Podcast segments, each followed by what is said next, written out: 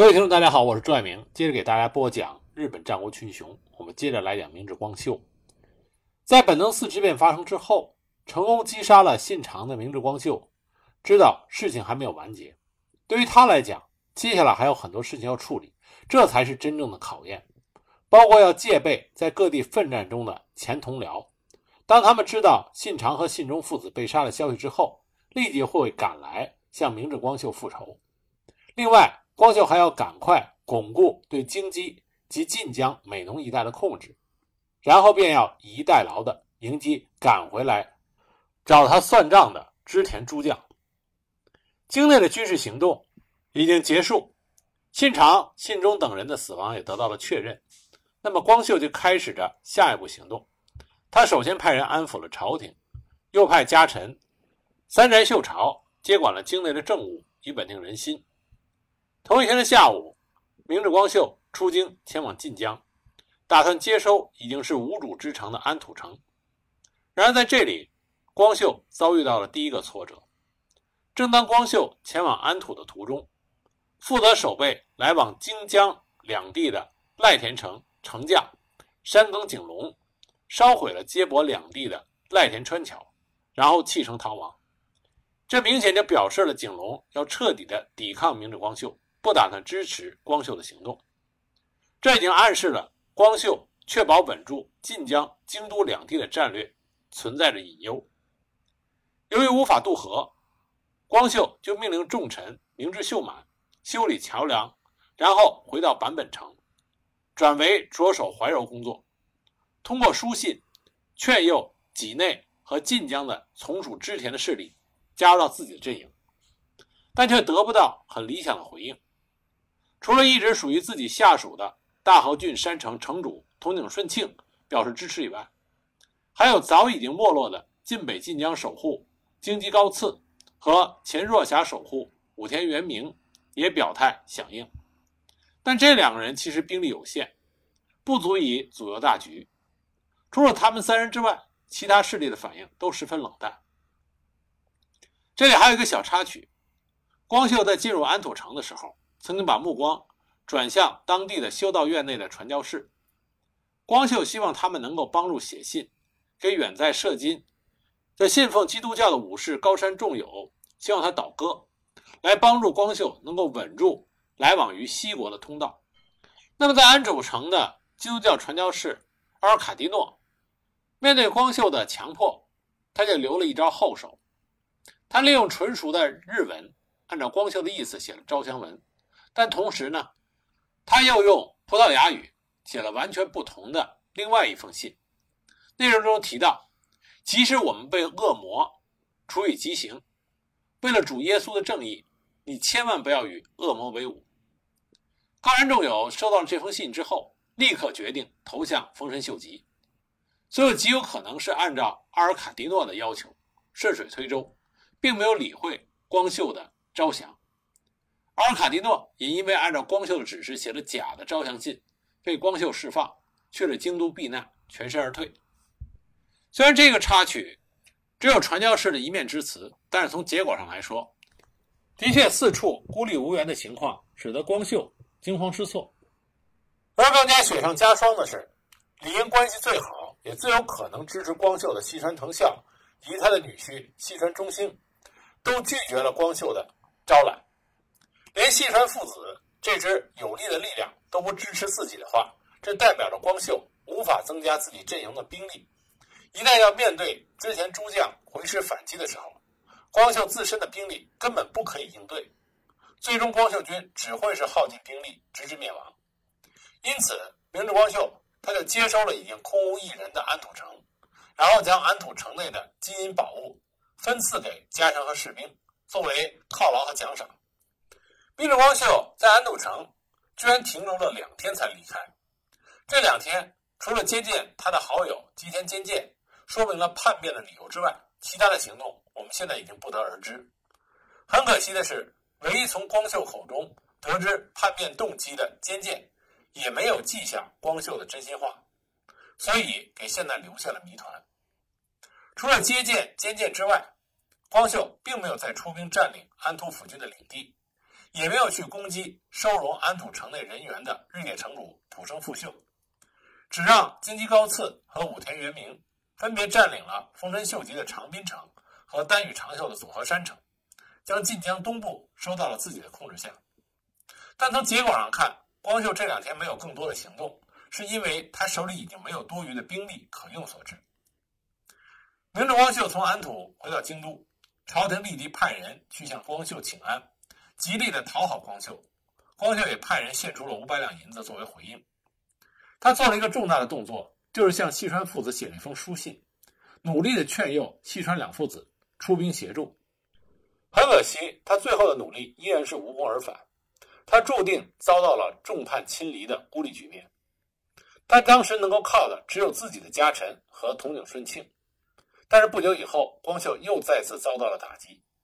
首先，光秀收到了自己的女婿，也就是信长的侄子，也因为自己的叛变受到牵连，被织田信孝和丹羽长秀所杀。光秀于是要求统领顺庆出兵到河内国，打算先处理距离最近、兵力最少的织田四国军团。可是这个时候，明治光秀却在京城和坂本边境的洞之卡停了下来。因为统领顺庆出兵后不久，突然回到了大和国，再没有行动。这意味着统领顺庆也背叛了自己。光秀为了保住这个唯一可靠的外部兵力，于是就派家臣藤田传武到郡山城向统领顺庆问个究竟。可是他的使臣却吃了闭门羹。使臣又向光秀报告说，他在大和听说统领顺庆已经倒向了织田信孝。至此，光秀的希望终于化为了泡影，他只能独立等待着织田诸将的回击，而且他也得知了丰臣秀吉奇迹般的与毛利议和，正从背中赶回来。就这样，从本能寺之变之后的短短十天里，光秀身边的局势从天堂到地狱，最后到了无底深渊，他所有的希望和布局几乎全部落空。只能独立去应付丰臣秀吉等人的反击。事已至此，明治光秀唯一的希望就是尽可能的打败丰臣秀吉、织田信孝的联军，保住京都的控制权的同时，通过战胜来诱使仍在观望的各方势力回心转意。这个决战对于光秀来说虽然不利，但只要战胜的话，就成为他翻盘的大好机会。而这场会战就是我们所知道的山崎会战。山崎这个地方，由于地理位置条件优越，一直都是群雄想称霸京都时的必争之地。为什么山崎会成为日本古代史上的兵家之地呢？山崎位于现在京都以信郡大山崎町与大阪府梅芳市的边界，位处南山八幡高地和天王山高地之间的狭窄回廊地带，右边是宇治川和电川两条河。西南面不远处就是大阪湾。由于地理条件的优势，山崎自古以来都是进出京都的物流要点，以及生产和贩卖胡麻油的商业中心。在当时，其实严格上有广义的山崎和狭义的山崎，前者一般称之为大山崎，现在属于京都府；后者称为山崎，属于大阪府。但是因为地理上临临近，所以史料上经常将它们混在一起。对于明治光秀而言，守住山崎就代表着京都牢牢地控制在他手里；守不住，则代表进入京都的西大门洞然大开。由于京都内部无险可守，一旦失败的话，他将死无葬身之地。而决战的时候，正好是梅雨季季末，当日下着雨，附近的河流也处于高水位，这些条件都不利于防守方一旦失利之后的撤退。因此，山崎会战。就是决定明治光秀命运的最重要一战。由于第一手史料没有任何关于这场战事的具体布阵和战斗的记载，所以我们只能通过后来的记录来看看这场会战的经过。决战当日之前，明治光秀派重臣斋藤利三守住洞之卡的通道，以防统领顺庆有所行动。同时，他又要分兵防守晋江及美浓各处。因此，明治光秀当时领兵不足一万。他在山崎的北边布阵，大本营设在山崎正北面的玉荣坊。另一方面，丰臣秀吉回到富田后，会同射金重的池田恒星、中川清秀以及高山重友进兵山崎。他也联络了当时正在从大阪附近北上的织田信孝和丹羽长秀赶来，合起来的兵力大约是两万两千人左右。不过，辛苦回师的秀吉军已经因为连日赶路疲惫不堪，根本不能一战。而信孝及长秀也因为本能寺之变，手下将士大多害怕明治光秀来袭而逃亡，军心涣散。就算到达战场，是否可以一战也存在着疑问。于是这场山崎会战，虽然秀吉方的兵力稍多，但其实全靠战力十足又熟知地利的射金重。在这场战争中发挥了重要的作用。首先，高山重友先是到达了山崎，他封锁了山崎南面的入口。中山清秀登上了右前方的天王山，伺机迂回从侧面来夹击明治军。但是丰臣秀吉为了避免两个人过早的打响战事，制止两个人冒进，因此两军一时处于对峙状态。不过，即使是对峙，双方已经展开了火枪的对射。据说，隆隆的枪击声传到了京都。决战当日，织田信孝和丹羽长秀等人共八千人到达了战场的南方，与秀吉的部队会合。丰臣秀吉眼看万事俱备，于是下令向明治光秀军进攻。然而，由于山崎通道十分狭窄，反过来不利拥有大军的秀吉军向北面入口推进。根据当时在京都的传教士所写的记载显示。明治光秀当时打算一口气突破山崎，与正中央的高山重友的部队激战。天王山上的中川清秀的部队下山支援，而池田恒星则沿着电川的河边，从高山队的右侧进行助战。也有说法是在天王山上还有黑田官兵卫以及羽柴秀长等人下山攻向明治军的右翼。从开战后不久，由于高山、中川。以及池田三队的奋战，光秀军很快就处于不利的局面。到了傍晚左右，人数处于劣势又受到夹击的光秀军抵挡不住秀吉军猛烈的攻击，溃不成军，各队争相败走。剩余来不及逃走的光秀军的士兵，在惊慌之中掉到了旁边的河流里淹死，又或者被织田军的追兵一路追杀。据说多达数百人在路上被杀致死。力保退路的光秀率领主力部队逃到东北两公里外的圣龙寺城。丰臣秀吉这边马不停蹄，一直追到了圣龙寺城下，实施包围。圣龙寺城是位于京都中心西南唯一可守的城堡，曾经被细川藤孝加强补建过，这也成了明治光秀当时最后的希望。不过这个时候，圣龙寺城外已经集结了乘胜追击的丰臣秀吉的部队。仅率残兵的光秀，要不投降，要不力战致死。可就在这个时候，一丝的运气落在了光秀的身上。赶来包围的秀吉军虽然借着首战胜利士气高昂，但实际上疲惫不堪。包围圣龙寺城的措施并没有做得很好。有一种传说，指当时攻城的军士们认为光秀已经是梦中之鳖，所以放松了警戒，纷纷的脱下铠甲休息。仍然希望奋斗到最后的光秀看到了机会，所以他率领亲卫队逃出了圣龙寺城，经山科北上，往坂本城方向逃亡。但这次赌博成为了明治光秀的催命符。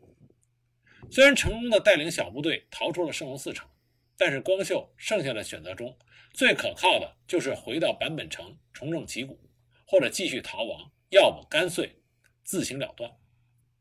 命运女神却给光秀安排了一个非常出奇的结局。根据后来秀吉方的资料所说，正当光秀逃往坂本方向途中，为了减轻负荷以及不让别人察觉，于是光秀一行人脱下了铠甲，这成了一个致命的错误。他们途经山科小笠西村的时候，或许是出于防卫意识，又或者真的得知光秀正经过村落前往坂本。当地的村民纷纷拦在光秀的去路前，其中据说有村民从树丛中以削尖的竹枪非常巧合地刺中了正在经过的光秀的侧腹，使得光秀堕马，并且大量的流血。村民见机就扑上去将明治光秀杀死，并且斩取了光秀的首级。其余数十名光秀的卫队也一一被杀。那么也有种说法指光秀负伤，在随从拼死的掩护下。到了附近，切腹自杀。并且命令一名侍卫在自己死后斩下首级，不要让任何人夺得。可惜这名侍卫最后也被截获，光秀的首级最后被送到了秀吉的军营。光秀到底享年是多少岁？说法不一。有人说，根据他的辞世据，死的时候五十五岁；也有人认为光秀更老。不论怎么样，以光秀早年的活动时期来推断，光秀死的时候应该是在花甲之年。顺带一提的是，光秀遭到土民袭击的情景在当时是一种普遍现象，日文里边称之为“落伍者守”，简而言之就是棒打落水狗。前面也提到，光秀之前的主人将军足利义昭在逃往西国的时候也遭受过土民的袭击，虽然没有像光秀一样被杀，但身上的衣服被扒光了。当时的农村村民本身就是大明军团的基本战力，即使不打仗，随时也可以变身为武装分子。这种抢劫落难武士的行径是他们发财立功的好机会。除了手机外，落难者的武士刀、铠甲，这都是值钱的东西。就算不能被大明提拔为家臣，也可以发横财。无论如何，在短短的十天内，明治光秀从掌控着天下中心的新势力，转眼间就命丧于村郊土民之手，这正应了命运的无常。光秀的死讯同一天就传到了安土以及丰臣秀吉的阵中。当时守卫安土城的明智秀马得知消息以后，立刻率领残兵撤出了安土，回到坂本。在途中经过赖田桥的时候，又发现神出鬼没的山冈景隆在之前又将修理好的赖田桥再次烧毁。秀满被迫在赖田等待着桥梁修好之后才能回到坂本，但眼见城内已经是兵荒马乱、溃不成军，所以秀满就杀死了光秀的遗孀以及留在城内的妻小，然后命人放火焚城，自己则在火海中切腹自杀。与坂本城一同被火海吞灭。原本负责戒备统领顺庆的斋藤利三，在山崎会战之后，逃亡到了坂本附近的坚田，但被别人俘获，将他送到了丰臣秀吉的本营。利三被放在囚车里，在京都绕城示众，然后在京都的六条河原被斩首。两天之后，明智光秀的首级送到了丰臣秀吉的面前。秀吉命人将光秀的手迹与身体缝合，连同斋藤利三的尸首，赤裸裸地吊在京都的立田口进行示众。就这样，发动了本能寺之变的明治光秀，只落得了一个惨死被辱的结局。不过，在日本民间还有另外一种说法，说明治光秀并没有死，死在村民手中的是光秀的影武者，而明治光秀本人逃到了美浓山县郡的。美山中洞，在此之后，明治光秀一直隐居在寺庙之中。这种说法的一个证据是在比瑞山上有一个石灯笼，上面刻着“庆长二十年二月十七日，奉祭进院主光秀”。庆长二十年是公元一六一五年，这是大阪东之阵结束的时候，这距离山崎会战已经过去了很多年。那么，这个院主光秀是不是就是活下来的明治光秀呢？而据说。隐居在寺庙里的明治光秀，在多年之后，又变身为天台宗的僧人，南光坊天海，去面见了德川家康。家康对于天海的宗教知识信奉的五体投地，感叹相见恨晚，所以他下令关东的天台宗全归天海管辖。家康死后，天海负责为他建日光东照宫，从九能山移葬日光。使得日光成为了德川家的圣地，而天海呢，之后又经历了秀忠和家光三代，特别是德川家光、天海和春日局大力的扶持，使得木藩体制在家光时代就稳固了基础。这个天海和尚有两个特点，一个是来历不明，谁也不知道他之前是从哪里来的；第二个呢，是他活的时间非常久，据说他死于公元一六四三年。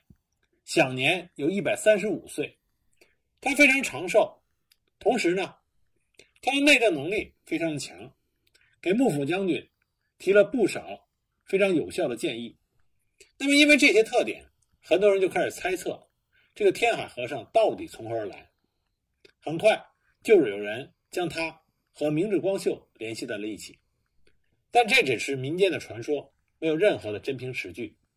如果天海就是明智光秀的话，那就意味着明智光秀在山崎合战之后又多活了六十年。在日本战国史里，明智光秀知名度很高，但一生却充满着谜团。同时，又因为丰臣秀吉对这位对手进行了刻意的抹黑，所以我们现在对于明智光秀他的一生，并没有一个非常清楚并且确定的认识。但是，作为之前信长身边后来居上的得力重臣，对于能够发动本能寺之变，将信长置于死地的叛臣，对于让丰臣秀吉需要使出全力对付的敌手，明主光秀他必然具备着非凡的才能。